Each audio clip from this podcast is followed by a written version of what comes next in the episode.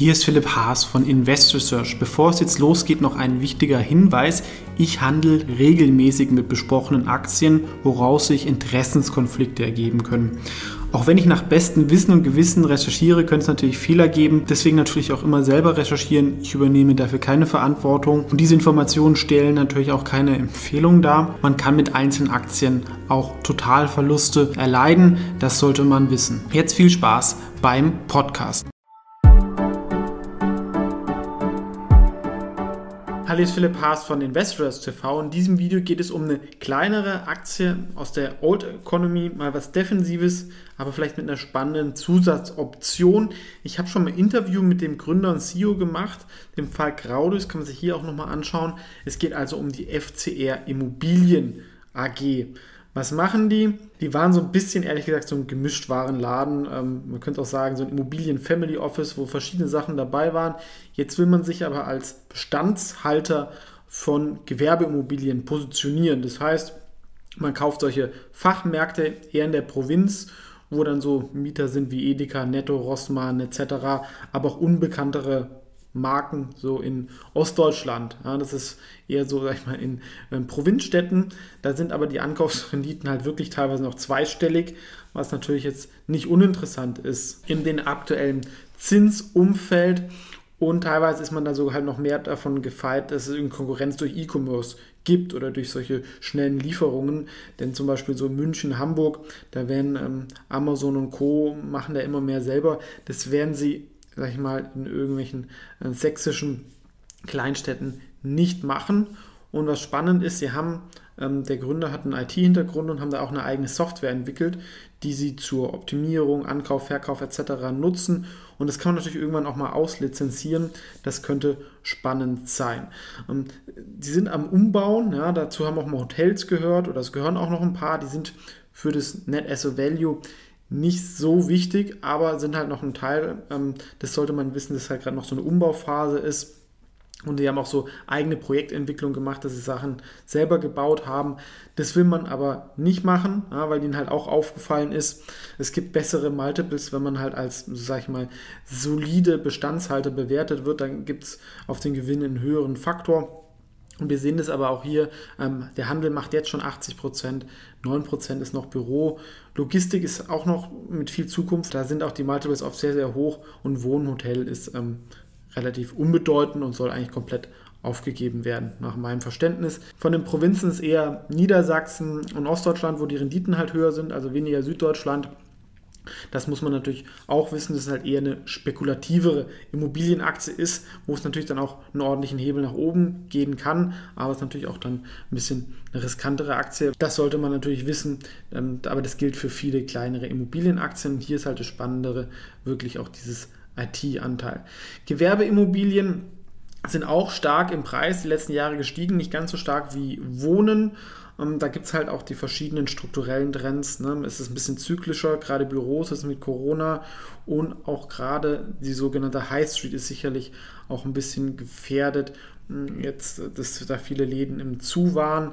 Ich denke eher so Baumärkte und Lebensmittel, Einzelhandel, die sind da noch vor ein bisschen sicherer. Es soll da kaum Ausfälle während Corona gegeben haben. Und jetzt, wenn sich das wieder öffnet, sollte sich das auch alles denke ich, stabilisieren. Kann natürlich immer noch durch Corona irgendwelche ähm, Schäden im Nachhinein kommen. Ähm, bis jetzt ist da aber äh, nicht so sichtbar, auch bei den Konkurrenten weniger. Und man muss, das größte Risiko ist, denke ich, eher halt steigende Zinsen und ähm, die damit verbundenen Bewertungsveränderungen. Aber dadurch, dass die Ankaufsrenditen dadurch schon so hoch sind, 10, 12 Prozent, selbst wenn die Zinsen dann mal ein Prozent steigen, da habe ich eine höhere Marge, als wenn ich irgendwelche Prime Locations kaufe zu 3% und das mit irgendwie 1% refinanziere. Wenn ich dann plötzlich 2% bei der Refinanzierung zahle, dann habe ich ein Problem, selbst wenn ich halt einen Teil von den Mieteinnahmen steigern kann durch Inflationsausgleich. Denn selbst wenn die Zinsen nominell steigen, werden sie wahrscheinlich real immer noch negativ sein, weil ähm, die ganzen Staaten so hoch verschuldet sind. Ähm, etc. Trotzdem ist das natürlich was, was auch mal wieder gespielt werden kann. Es gibt ein paar ähnliche Firmen, WIP-Vermögen, die sind halt noch mehr auf Logistik ähm, ausgerichtet. Dann gibt es DeFarma, ähm, Deutsche Konsum Read, die auch in diesem Fachmarktbereich ähm, tätig sind. Das ist ein per se eigentlich ein relativ solides ähm, Geschäftsmodell. Ja, ich habe gerade in Deutschland mit den ganzen Discountern und den Ketten ähm, bin ich an Segmenten, wo E-Commerce halt noch einen sehr, sehr geringen Anteil hat und das wird, denke ich, auch noch auf viele Jahre ähm, so bleiben. Denn so günstig wie jetzt bei Aldi oder Lidl das nach Hause liefern kann, da brauche ich dann irgendwelche Drohnen oder Automatisierung und das wird sicherlich noch 10, 20, 30 Jahre ähm, dauern. Ja, sicherlich wird es ein bisschen wachsen, aber das ist sicherlich noch ähm, ein Bereich, der relativ sicher ist. Ähm, aber das sieht man natürlich auch in hohen Renditen, dass das nicht ohne Risiko ist. Bei so kleinen Immobilienaktien hängt es natürlich auch immer viel vom Gründer. Ähm, da kann man sich am besten auch selber mal von einem Interview ein Bild davon machen. Ich hatte einen sehr guten Eindruck, bin auch mal mit so einer Immobilienaktie immer auf die Schnauze gefallen. Hier macht es aber schon einen sehr unternehmerischen Zug mag vielleicht auch nicht jeder so, aber ich finde halt gerade es interessant, dass er halt keinen Immobilienhintergrund hat, sondern eher einen IT-Software-Hintergrund und im Sales. Und das passt eigentlich auch ganz gut, vor allem, und das ist halt der Game Changer, warum ich die Aktie auch hinweis. Ähm, gekauft habe. Ja, ist ein marktenger Titel. Das ähm, sollte ich hier auch nochmal klar sagen. Ich habe die Aktie gering gewichtet, privat und auch im Wikifolio, wegen dieser auch IT-PropTech-Fantasie. Ja, da gibt es ähm, Firmen wie RealPage oder Upfolio, die wurden mit 15 bis 30 Mal Umsatz bewertet. Und wenn Ihnen das gelingt, da ein paar Kunden zu gewinnen, dann glaube ich, kann die Aktie wirklich neu bewertet werden und ähm, dann ist sie nicht nur Bestandshalter, sondern Bestandshalter mit, mit ähm, einer eigenen Software und das wäre natürlich dann schon spannend.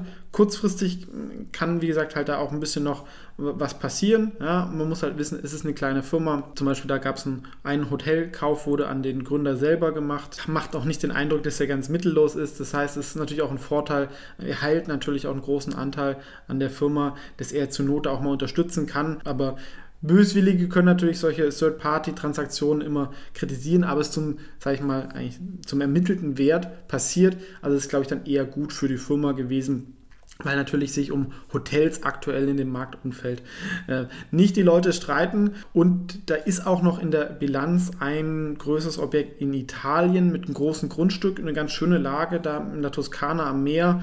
Das vielleicht jetzt auch nicht ideal zum Verkaufen, da sollten wir vielleicht auch noch ein bisschen warten. Und das ist, so, wollen sie, glaube ich, 20 Millionen, also noch ein bisschen Gewinn machen. Das ist die Frage, ob das ähm, passt hat eine gewisse Relevanz, aber die Firma hat Immobilienwerte von fast 300 Millionen.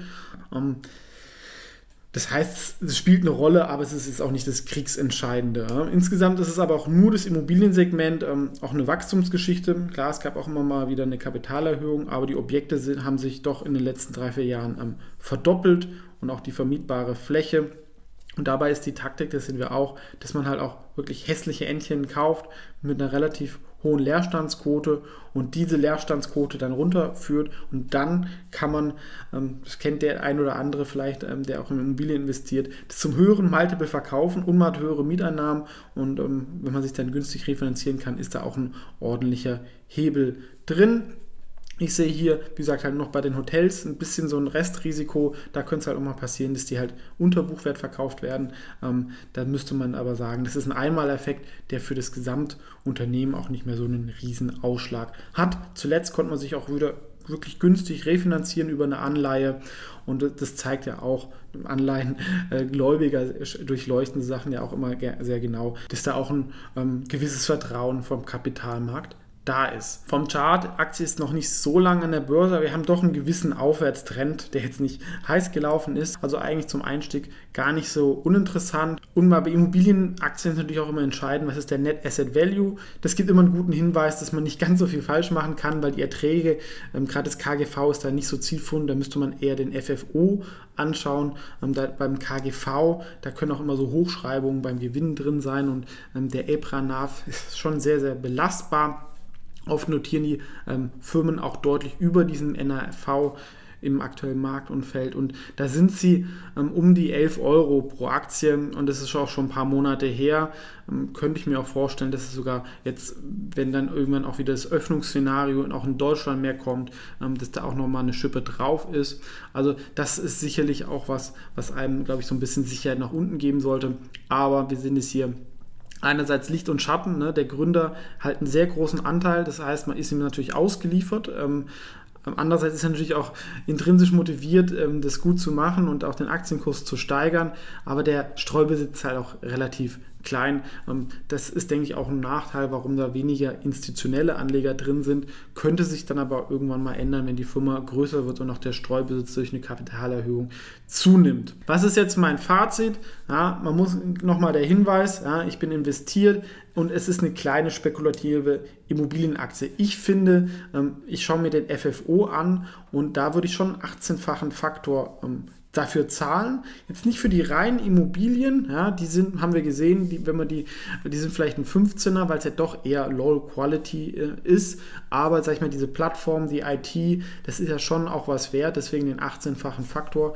Und fürs 21 ähm, planen sie mit 1 Euro, soll sogar nochmal auf 1,70 Euro bei so einem kostenpflichtigen Research Report hochgehen halte ich vielleicht ein bisschen für zu optimistisch, aber selbst wenn wir sagen, wir haben nur ein FFO von 1 Euro dieses oder spätestens nächstes Jahr, dann wäre das trotzdem für mich noch eine Unterbewertung, ähm, ohne dass wir dieses IT-Business haben. Ja, ähm, das wäre wie gesagt halt diese Option, worauf man spekulieren kann, was kommen kann, kann ich ehrlich gesagt auch nicht ähm, beurteilen, weil ich die Software nicht genutzt habe, aber es ist sicherlich was, was kommen kann. Aber auch das reine Immobilienbasisgeschäft ist meiner Meinung nach im aktuellen Umfeld unterbewertet. Und dazu gibt es noch eine Dividende. Das ist natürlich eine, eine Mischung aus spekulativer, kleiner Aktie, aber man hat eigentlich ein relativ solides Geschäftsmodell mit den Handelsimmobilien. Das heißt, solange am Immobilienmarkt nicht massiv was passiert, ist es sicherlich eine der spannenderen Aktien im deutschen Immobiliensegment, weswegen ich sie auch gekauft habe und auch wegen dieser Unterbewertung. Das war es von mir. Ansonsten vielen Dank fürs Zuschauen und wir sehen uns im nächsten Video.